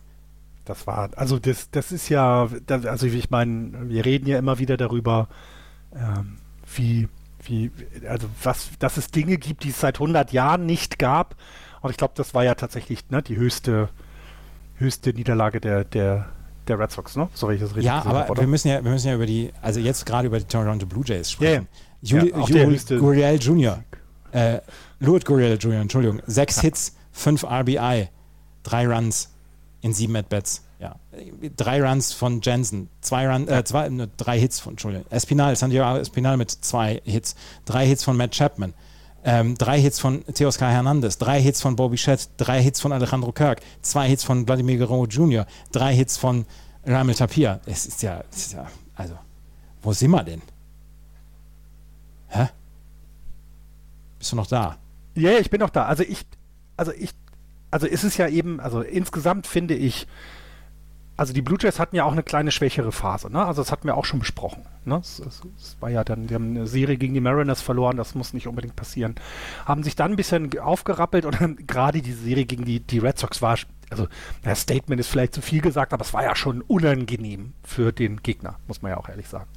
Und dann guckst du dir das an und dann siehst du, okay, sie haben mit Alejandro Kirk jemanden, der die Betting Average anführt. Sie haben mit Vlad Guerrero Jr. jemanden, der Home Runs und Runs Batted in anführt. Also es ist auch so, dass sie da nicht auf einen alleine sich verlassen müssen, sondern dass es schon mehrere Schultern gibt, auf die sie es verteilen. Und jede dieser Schultern ist jung, ist also ist auch, also weißt du, ist, ist spektakulär. Also ich, ne, ich finde selbst den kleinen aber fein äh, Alejandro Kirk finde ich halt super, weißt du so. Das sind alles Spieler, die du gerne anguckst und auch wenn mir das für die Red Sox leid tut, also ich würde lieber tatsächlich die Blue Jays in den Playoffs sehen als die Red Sox, weil sie irgendwie ein bisschen spektakulärer gerade wirken. So, das war Just Baseball für heute. Ob wir uns nochmal wieder hören, das steht zu diesem Zeitpunkt noch nicht fest. Die Tampa Bay Rays haben Kevin Kiermaier und Mike Zunino auf die Injury List setzen müssen und werden sie für den Rest der Saison verlieren. Beide waren schon länger auf der Injury List, aber sind jetzt auf die 60-Day Injury List transferiert worden. Gerade bei Kevin Kiermaier ist das wirklich bitter, ja. ähm, weil er ist ein, ein toller Outfielder, war seit dem 9.7. auf der äh, Injury List wegen einer Hüftverletzung und er hatte selber gesagt, hm, ja, vielleicht äh, verpasse ich den ganzen Rest der Saison und er muss jetzt operiert werden und Mike Sonino ist seit dem 9. Juni schon draußen wegen Schulterproblemen und ähm, dazu haben sie Verletzungsprobleme von Wanda Franco oder im Moment Leute auf der Injury List. Wanda Franco, Nick Anderson, Shane Bass, Tyler Glasnow, Manuel Margot und noch weitere Spieler. Also die Tampa Bay Rays haben im Moment auch richtig große Probleme, sind allerdings noch in der, äh, im Wildcard Race komplett mit dabei und sind noch auf einem der Wildcard Plätze. Aber äh, da ist im Moment auch nicht richtig gute Laune. Nee, das glaube ich auch nicht. Und da äh, glaube ich auch, dass, dass da, da, müssen sie jetzt aufpassen. Ne? Da müssen sie jetzt wirklich aufpassen, dass sie nicht den Anschluss verlieren. Sie haben jetzt mal drei Spiele hintereinander verloren. Das kommt mal vor, ist auch okay. Ähm, aber eben, und na, also die, auch die Red Sox werden ja nicht ständig nur Spiele verlieren, sondern die werden ja auch wieder Spiele gewinnen. Und was man also insgesamt auch nicht vergessen darf, selbst die Baltimore Orioles sind nur vier Spiele zurück. Ja, yeah, die Baltimore also, Orioles spielen fantastischen Baseball im Moment. Wann haben wir, wann, also jetzt mal ganz ehrlich, wann haben wir das denn das letzte Mal gesagt? Haben wir das in diesem Podcast überhaupt ja, doch, schon mal doch, gesagt? Doch, doch, doch, doch, 2015 waren sie noch in den Playoffs. Ja, aber weißt du so, das, das ist ja aber nicht mehr gewohnt. Ne? Ich habe jetzt gerade ja. gesehen, äh, die, das war glaube ich gestern, ähm, die Orioles haben äh, 13,6 im, sind 13,6 im Juli. Mhm. Das heißt, sie werden einen positiven Monat haben. Das ist der zweite hintereinander. Das ist das erste Mal seit äh, Mai und Juni 2016. Also auch bei den Orioles, ne, in dieser Division, in der es sowieso von der, von der, von, die Stärke dieser Division ist ja Wahnsinn. Ne? Ich meine, alle Teams über 500, das ist, das ist ja irre. Und dann auch von Teams, von denen du es nicht erwartet hast, wie zum Beispiel die Orioles. Und ähm, das, das ist tatsächlich, also überraschend gut von den Orioles. Es ist aber auch eine Gefahr eben für die dahinter. Ne? Also du darfst ja als also du darfst jetzt keine Verletzten leisten, klingt ein bisschen doof, weil da können die, die Racer nichts für, aber da musst du echt aufpassen, dass du den Anschluss nicht verlierst. Ne? Die Red Sox haben ihre letzten fünf Spiele, bevor sie letzte Nacht mal wieder gewonnen haben gegen die Cleveland Guardians, haben ihre letzten fünf Spiele davor mit einem Run Differential von 13 zu 67 verloren. Das hat seit, das hat seit mindestens 1901 nicht mehr gegeben, dass eine Mannschaft fünf Spiele hintereinander verliert mit mindestens 13 zu 67. Ja. Da, da, kann ich sogar nur lachen drüber. Das war atemberaubend. Und, und ja, ich habe eigentlich, ich, ich versuche ja eigentlich so neutral wie möglich zu sein. Und letzten Endes ist dann mein, mein Team die Boston Red Sox und da ist man nicht neutral und da kann man auch nicht unbedingt immer äh, neutral bei bleiben. Das hat mir die Laune verhagelt. Diese ja. drei, diese drei Klatschen gegen, diese drei Klatschen gegen, gegen die Yankees schon vorher, vor dem All-Star Break und dann jetzt das gegen die, gegen die äh, Toronto Blue Jays, das war ja furchtbar. Also ich, so für die, für die Zuhörer mal, ne, wir reden eigentlich täglich über Baseball in unserem Channel, in unserem WhatsApp-Channel, aber da war es sehr ruhig, tagelang. Meine Güte. Ja, weil es auch wirklich, also du kannst ja auch mal, das verstehe ich auch, du kannst ja auch mal, du kannst ja Spiele verlieren, das passiert, ne? Ich habe jetzt in so eine Werbung gehört, selbst die besten Teams äh, äh genau. werden 60 Spiele verlieren. Mhm. So, ist halt so. Und dann mhm. kannst du auch mal welche in Serie sein. Auch das ist in Ordnung. Mhm. Du kannst auch gegen einen Divisionsrivalen verlieren. Völlig mhm. okay. Mhm. Aber nicht sie haben, so. noch, sie haben noch keine einzige Serie gegen ALS-Teams gewonnen. Noch keine einzige Serie. Das ist eine Aussage, die ist schrecklich. Ne? Ist also, schrecklich. Das muss man ja mal so sagen.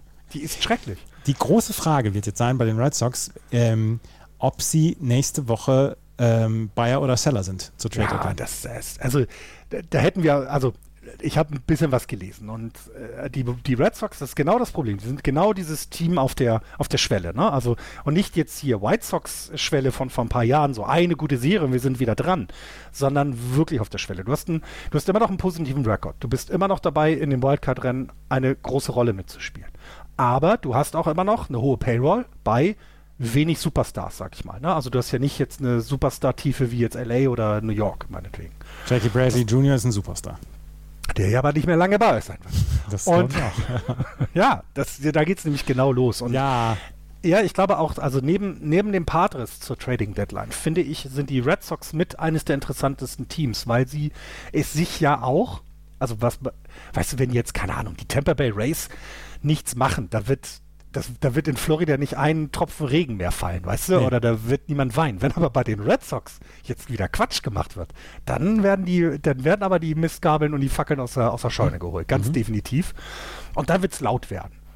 Und mit diesem Druck umzugehen, ist, glaube ich, nicht einfach, weil Boston ist Championship Town. Das darf er auch nicht vergessen.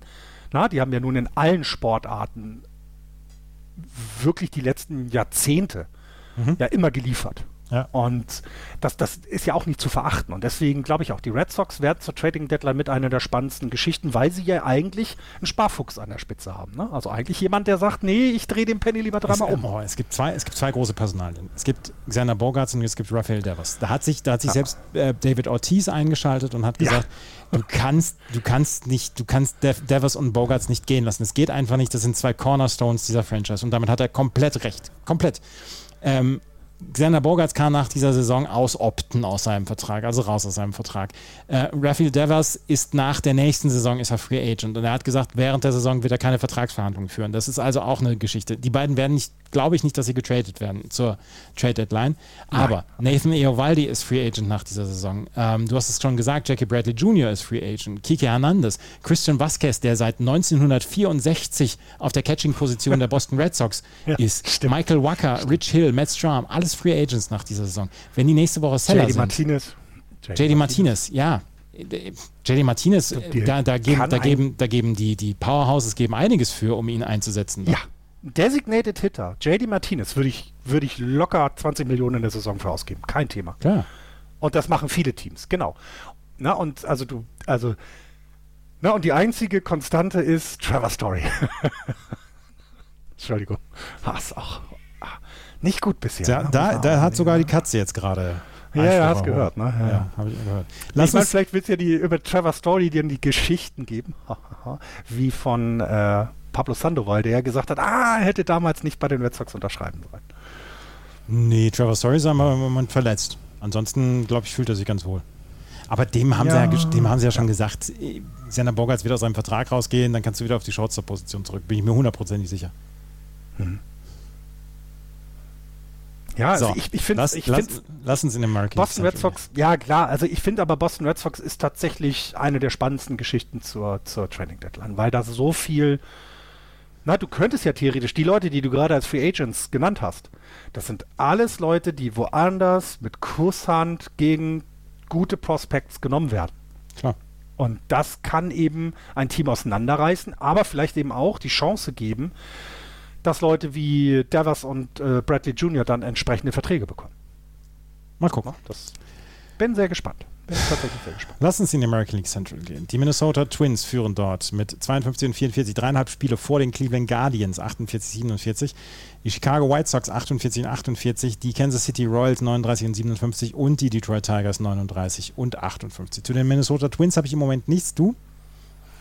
Ich hatte mir was, warte, nee, ich glaube bei den Twins war es nichts. Nee, ich hatte noch eine etwas längere Geschichte über die Royals gelesen, aber das können wir auch später machen. Es muss nicht diese Saison sein, diese Sendung sein. Nö. Weil ich habe ein bisschen was zu den Chicago White Sox. Die Chicago White Sox haben zum All-Star-Break, hat äh, Tony La Russa gesagt, hier für den Manager gibt es in diesem All-Star-Break kein Free Lunch. So ein bisschen übersetzt. Ähm, er hat es einfach nicht geliefert und er ist jemand, der äh, Verantwortung übernimmt für das bislang nicht gute Spiel der Chicago White Sox. Und er wurde ja dann auch häufig schon angezählt. Wurde ja schon gesagt, hier ähm, La Russa raus Fire Tony gab es ja schon ja. die Sprechchöre. Jetzt haben sie in den letzten Wochen haben sie ein bisschen besseren Baseball gespielt. Ich habe jetzt am Wochenende habe ich das Spiel kommentiert gegen die Cleveland Guardians. Das haben die Guardians dann gewonnen mit 7 zu 4. War wieder ein Rückschlag für die Chicago White Sox. Prinzipiell sind sie allerdings jetzt dran. Und sie sind auch dran an den Minnesota Twins. Ich bin davon überzeugt, dass das bis zum Ende der Saison ganz, ganz spannend sein wird, wer in dieser Division das, das, äh, die Division gewinnen wird und ob es vielleicht sogar noch einen zweiten äh, Platz geben wird, der als Wildcard-Inhaber da reinkommt. Aber Chicago White Sox, 18. in der gesamten Liga im Starter ERA, also Starting Pitcher der Earned Run Average. Vier Defensive Runs saved haben sie in der kompletten Saison bislang gehabt. 21. in der MLB, 29. in der Fielding Percentage, 26. im OPS gegen Rechtshandwerfer. 31,7% Chase Rate. Das heißt, Chase Rate heißt, wenn der, wenn der Pitcher einen Ball außerhalb der Strike Zone äh, wirft, gehst du dann nach dem Ball oder gehst du dem Ball hinterher oder ähm, lässt du ihn als Ball durchgehen. 31,7 hinter jedem dritten Pitch äh, außerhalb der Strike Zone gehen sie hinterher 29. in der MLB. Sie haben die drittmeisten aus auf den Bases gehabt, also Stolen Base, Running Error etc. Und sie haben einen Home Record von, ich glaube, jetzt 19 zu 26 oder 19 zu 27. Das ist einfach nicht gut. Das ist keine gute Statistik. Und das, obwohl sie eigentlich in den letzten 14 Tagen relativ guten Baseball gespielt haben. Ja. Aber ähm, da siehst du dann, dass das bei den, bei den Chicago White Sox nicht viel läuft. Genau, das sind eben, ne, das sind dann diese, diese, diese, diese positiven Streaks, die du hast, genauso wie du auch mal negative Streak hast, ne? Also nehmen wir her, die Yankees haben 5 nur gewonnen in den letzten 10, das ist halt halt nicht so dominant wie immer und hier jetzt in dem Fall haben die White Sox ja mal 7-3 gespielt in den letzten 10. Ja, das hast du immer mal, aber so ein paar Statistiken oder auch Indizien kannst du ja immer nehmen und ich finde, das ist immer noch das Run Differential. Und äh, trotz, und ne, ich meine, sie haben es minus 19, also fast bei plus minus null. Und wenn du plus minus null im Run Differential bist, dann hast du halt ausgeglichenen Rekord. Und das ist jetzt so. Ne? Und mhm. ist äh, trotz der guten Leistung in den letzten Wochen, also ich habe jetzt einen Artikel, einen längeren Artikel gelesen von Fangraphs, dass die sagen, also alle Prognosen sind weiterhin auf der Seite der White Sox. Also es ist noch nicht irgendwie groß zu erkennen, dass das, was das, was vor der Saison galt, dass sie also um die Playoffs mitspielen werden, dass das jetzt schon vorbei ist. Aber das sind ja eben nur Prognosen. Das ist ja nicht das, was dann auf dem Feld passiert. Und im Moment finde ich, wirken sie noch nicht in der Lage, so eine 13-Spiele-Serie hinzulegen, wie es die, die Orioles hatten, oder 12er mhm. waren es, ne? Oder so eine 13-Spiele-Serie oder 17 oder Seattle. So, das, da wirken sie mir einfach nicht gut genug für. Und deswegen, ne, also ich, ich, du kannst sie nicht ausschließen aus dem Playoff-Rennen. Dafür sind sie eben noch dran. Aber es ist so ein bisschen, bisschen das, was, in einem, was sich am Anfang der Saison angedeutet hat, dass sie irgendwo oder zu viele kleine Schwächen haben, sagen wir es mal so. Sie haben ja keine großen Schwächen, aber kleine Schwächen haben und das summiert sich zu stark und dann kommt so eine Saison dabei raus, in der du eben, ja, so dich in der eigenen Division gegen die Guardians erstmal durchsetzen musst. Und dann hättest du noch die Twins vor der Brust, die alles in allem eine vernünftige Saison spielen, also jetzt auch keine großen äh, Ausschläge nach oben, aber eben auch vor allem keine nach unten haben, dass du mal angreifen kannst. Und das, äh, also wird ein, ich glaube, die White Sox werden in dieser Saison als eine der am Ende als eine der großen Enttäuschungen dastehen. Tim Anderson ist raus auf der Injury List im Moment. Ja, leider. Ähm, oder? Hab ich, hab ich, ja, ich glaube, er war noch oder ist jetzt kommt jetzt zurück. Aber er war, hat ja. auf jeden Fall, ja, ja, genau, hat auf jeden Fall die letzten Spiele nicht mehr mitgemacht. Genau. Ähm, das ist natürlich auch immer ein großes Problem gewesen. Wir haben Luis Robert jetzt wieder auf die Injury List setzen müssen, weil er über Lightheadedness, also ein bisschen über Schwindel mhm. ge ge geklagt hatte. Und das war vor allen Dingen im Outfield schlimmer als an der Platte. Und ja. dann haben sie gesagt, ja gut, jetzt machen wir jetzt erstmal äh, Vorsichtsmaßnahme, dass er auf die, auf die Injury List geht. Andrew Vaughn hat ihn zum Beispiel ersetzt, Annab Engel hat ihn versetzt, ähm, ersetzt und ähm, das haben die Chicago White Sox eigentlich ganz gut hinbekommen. Aber wenn jemand wie Tim Anderson fehlt, Tim Anderson doch, der hat, nein, der hat gespielt die letzten Wochen. Ich ihn aber er war auf der Injury List. Ja, aber ich habe ihn ja auch im All-Star-Game gesehen. Ähm, Tim ah, Anderson okay. war dabei, ähm, er war auf der Injury List vorher, aber Luis Robert ist, ist auf der Injury List. Ähm, dann hatten sie äh, José Abreu zwischendurch auf der Injury List. Also sie haben immer wieder Verletzungsprobleme gehabt und die haben sie jetzt im Moment ein bisschen weniger, aber jemand wie Liam Hendricks zum Beispiel. Dann, dann setzt Tony La Russa am Samstag gegen die Cleveland Guardians, setzt er Liam Hendricks im neunten Inning bei 4-4 ein. Und was macht Liam Hendricks? Gibt drei Runs ab. Einer der mhm. zuverlässigsten Relief-Pitcher. Ja. Und der ja. gibt dann einfach mal drei Runs ab. Und äh, genau, ne? Also ist es exakt, das sind, ich sag ja, sie haben keine großen Schwächen, weil wenn du siehst, hey, wir haben Liam Hendricks, alles super. Ja, aber er hat seine Spiele, er hat eben das, er, er zieht es halt nicht durch irgendwie. Also es scheint immer irgendwo dieser letzte Schritt zu fehlen. Und ich weiß nicht, was es ist, weil du kannst ja da auch Tony La Russa jetzt keinen Vorwurf machen. Du kannst doch Liam Hendricks dahinstellen. Das ist doch eine, ist doch eine Sache, wo du, das würden 29 von 30 Managern so machen. Na, das ist doch eine ganz klare Sache. Und tr dann trotzdem haut es nicht hin. Ne? Und äh, du kriegst ja auch gute Performances. Ne? Also Dylan Cease zum Beispiel, auch eine tolle Saison. Also ein ERA von zwei, ist, yeah, ist wenn mit zwei vorne steht, ist, mhm. ist, ist immer, immer, immer klasse.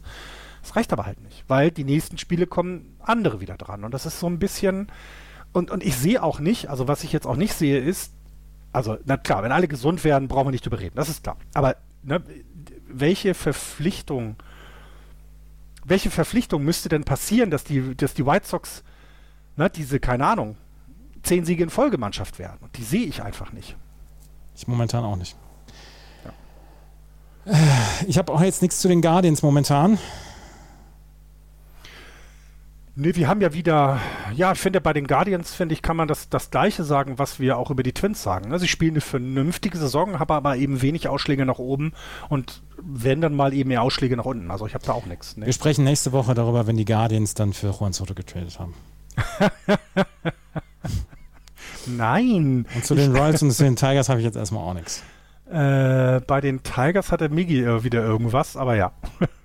äh, der hat ja diese Saison immer was. Wir der müssen ganz kleines bisschen aufs Gaspedal drücken, ja. weil ich äh, in 15 Minuten spätestens weg muss. Ähm, kommen wir in die American League West die Houston Astros ziehen einsam ihre Kreise, 64 und 33, vor den Seattle Mariners, die so eine wunderbare letzte, ja, so einen wunderbaren letzten Monat gespielt haben. 52, ja. 45. Die Texas Rangers bei 43, 52, die LA Angels mit 40, 56 on pace für 95 Niederlagen, was ihr Rekord wäre in der Franchise-Geschichte. Und die Oakland A's mit 36 und 63. Ich möchte gerade zu den LA Angels was sagen. Du willst ja nicht drüber sprechen, über die Angels. Ich, ich möchte, muss es aber anscheinend. Ja, warte, warte, warte. Am Sonntag haben die Angels gegen die Atlanta Braves gewonnen mit 9 zu 1. Und das ist der erste Start oder der, das erste Spiel gewesen seit Juni, was sie gewonnen haben, was nicht von Shohei Otani gestartet worden ist. Ach du Schande. Ah, ist, hast du den, hast du das Bett, was heute Nacht oder gestern Nacht, wo sich Otani auf den Oberschenkel den Ball gehauen hat? Nee, habe ich nicht gesehen. Ah, das da und dann hat er danach, also er geht dann wieder in die Platte, hat er auch noch einen Hit, der zum Double wird und weil er eben so ein treuer Krieger ist, sag ich mal, also weißt du, so jemand, der dann eben durch den Schmerz versucht durchzuspielen, rennt er auf die Second Base und dann, also ich glaube, wenn Japaner schreien wollen, also wie das aussieht, wie Japaner schreien, dann war es das. Ja, es also das war krass. Ich habe ich hab noch eine lustige Statistik. Warte, die Angels im Juli 3 zu 15. Der Betting Average, der Team Betting Average im Juli 1,94 und der ja. Team ERA im Juli 5,11. Ah, das ist, äh, das es ist nicht schön. Da kann ich, da kann ich nur noch bescheuert lachen. Da kann ich nur ja. noch kichern. Naja, es ist. Also, ne, wir, ich, äh, wir haben jetzt, also wir können über die West, kann, können wir dann auch jetzt quasi beenden. Ne? Die, die Astros werden diese Division gewinnen und Zweiter werden die wohl die Mariners werden anscheinend, die überraschend stark sind, aber der Rest ist einfach absolute Enttäuschung. Auch die Rangers sind eine Enttäuschung. Ja, ich. Handgelenksverstauchung bei Julio Rodriguez bei den Seattle Mariners. Ähm, hatte am Samstag hatte er sich dann auswechseln lassen, weil er Schmerzen hatte. Er hatte beim Home, Home Run Derby hat er 81 Home Runs geschlagen in drei Runden, was wirklich mhm. überragend war. Der hat, das war gleich der erste äh, Schlagmann beim Home Run Derby und dann hat er 32 Home Runs aufge, auf, raufgepackt. Und wir haben schon gedacht, oh, das ist eine gute Zahl, haben Matthias Ondracek und ich beim Kommentar gedacht. Dass wir hinterher äh, sehen mussten, dass das die höchste Zahl war des Tages und mhm. dass das nicht nochmal geschlagen worden ist. Das war schon geil. Und das war ja. äh, dem zuzugucken, der hatte so einen Spaß an diesem Tag und auch am nächsten Tag beim, beim All-Star-Game. Das war fantastisch. Ja, und das ist auch, das, das sieht man ja auch, das ist die Zukunft der, das ist die Zukunft der Franchise, ne? Und das sieht man und es ist ja auch schön zu sehen, dass das eben so schnell geht, finde ich. Also, dass da jemand kommt und gleich auch so eine Positivität mitbringt in diese Franchise, die ja nun die letzten Jahre wirklich darauf wartet, dass, dass sich mal was zum Positiven ändert. Und da ist so viel da ist noch so viel Potenzial nach oben in den nächsten Jahren und das freut mich sehr und ich fand ja auch diese Serie, ne, das ist ein bisschen untergegangen, finde ich, weil es halt die Mariners sind, aber die muss man einfach nochmal erwähnen, ne? also diese Serie, die sie da hingelegt haben. 17 zu ja 1 irre. und weißt du, wann die Serie anfing? Gegen die Red Sox wahrscheinlich. Nee, nach dem Brawl gegen die Angels. Als wir, ja, noch, darüber, als wir noch darüber ja, gesprochen hatten, dass, dass, dass, dass, das ja wohl ein sehr standesgemäßer Brawl war, den wir da erlebt haben. Stimmt, stimmt. Danach sind sie 17 zu 1 gegangen. Ja, war es jetzt der Brawl oder? Nein. Nee, sie sagen selber, es war nicht, nicht der Brawl, aber es hat vielleicht so ein bisschen mal alle gekickt. Ja, ja. Und vielleicht, manchmal gibt es ja so, so, so Turnarounds in der Saison. Ich hatte ja gehofft, bei den Giants waren es diese drei Homeruns gegen Josh Hader, ne, die einfach sagen, komm, wir schaffen's. Äh, und hier bei denen war es vielleicht dann drumherum um dieses Spiel. Es muss ja nicht der Brawl selber gewesen nee. sein. Ja. Aber die Seattle Mariners seit, äh, seit 21. Juni sind sie, haben sie 22 Spiele gewonnen oder so. Und haben jetzt auch letzte Nacht haben sie gegen die Rangers 4-3 wieder gewonnen. Ty France ist richtig gut drauf. Ähm, ja, es ist, es ist ein tolles Team momentan. Das kann man sehr, sehr gut gucken. Und vor allen Dingen, da möchte ich auch gerade mal einen Hinweis, einen Programmhinweis geben. Morgen gibt es das Spiel der ähm, Seattle Mariners gegen die Warte, Texas Rangers ab 21.15 Uhr auf Sport 1. Günther Zapf, Matthias Ondracek und Anna Donak ah, werden das. Und wieder Studio, das freut und mich wieder immer, weil Studio, das, genau. Weil es aufwertet, ne, finde ich. Es wertet ja. das auf, wenn, wenn man sich darum kümmert und das macht Sport 1 bisher überraschend gut, muss ich sagen. Das Einzige, das Einzige was, was schade ist, morgen läuft es dann gegen das Halbfinale der deutschen Fußballnationalmannschaft. Ja, okay, gut, das ist natürlich gut. Ja. Aber ich gucke eher dann Baseball, also das ist ja dann in Ordnung. Ja. Ich habe noch eine interessante Kleinigkeit zu den äh, Oakland Athletics. Ich habe noch was Kleines zu den äh, Texas Rangers. Dann hören wir Dann fangen du mal mit den Rangers an. Wir ja, machen gut. dann on a ja. funny note beenden wir das. Na gut. Die Texas Rangers haben äh, Dallas Keuchel einen Minor League Contract gegeben. Der äh, Dallas Keuchel hatte, war ja released worden von den Chicago White Sox, wo wir alle gedacht haben, oh, was ist hier denn los? Hat allerdings dieses Jahr nicht abgeliefert. Dann hat er einen Minor League Contract von den Arizona Diamondbacks gekommen, hat, äh, bekommen, hat zweimal dort gepitcht, hat dort auch überhaupt nicht pitchen können, ist dort wieder released worden und jetzt hat er von den Texas Rangers einen äh, Minor League Contract bekommen und mal gucken, ob er dort für sie pitchen wird. Man stelle sich das vor, der bricht nochmal raus, weißt du, der hat nochmal so einen Breakout. Würde, würde ja gut, würde ihm ja auch gut tun, sei es ja auch zu gönnen. Also. Ja. ja.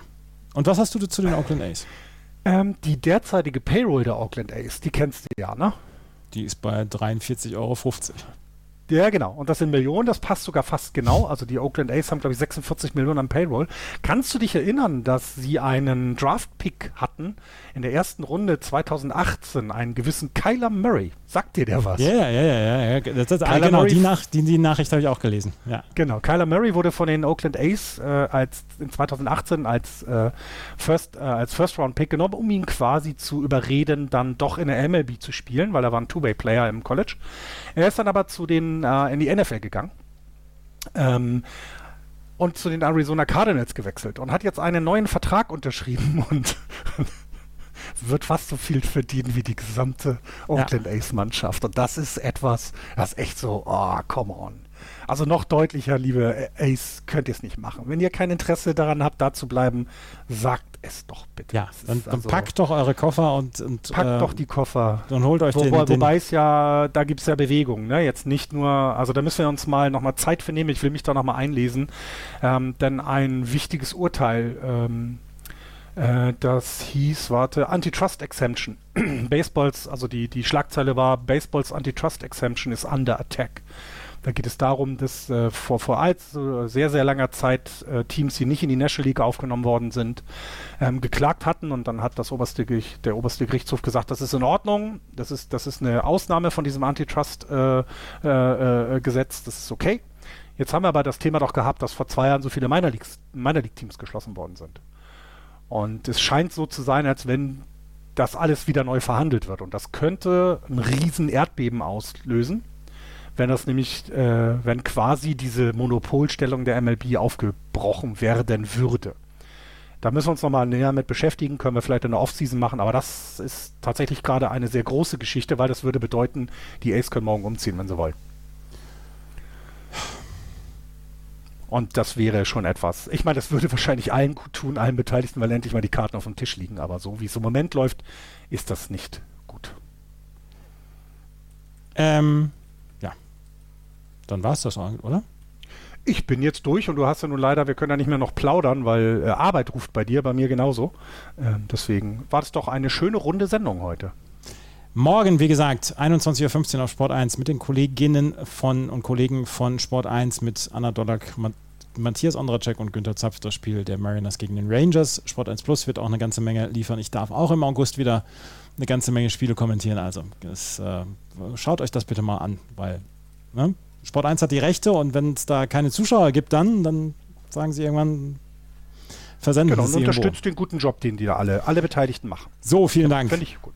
Wenn ihr den guten Job unterstützen wollt, den wir hier machen, das ist das eine super Überleitung Das war. Ja, muss, man, muss man können. Ähm, muss man dann können. haben wir einen Steady-Button auf justbaseball.de oder ihr könnt uns mit einer, ähm, mit einer Rezension und Bewertungen äh, auf iTunes dann auch unterstützen. Und ansonsten folgt uns bei Twitter, Facebook und Instagram. Instagram natürlich auch. Und ansonsten können wir nur sagen, vielen Dank fürs Zuhören. Bis zum nächsten Mal. Tschüss. Ciao.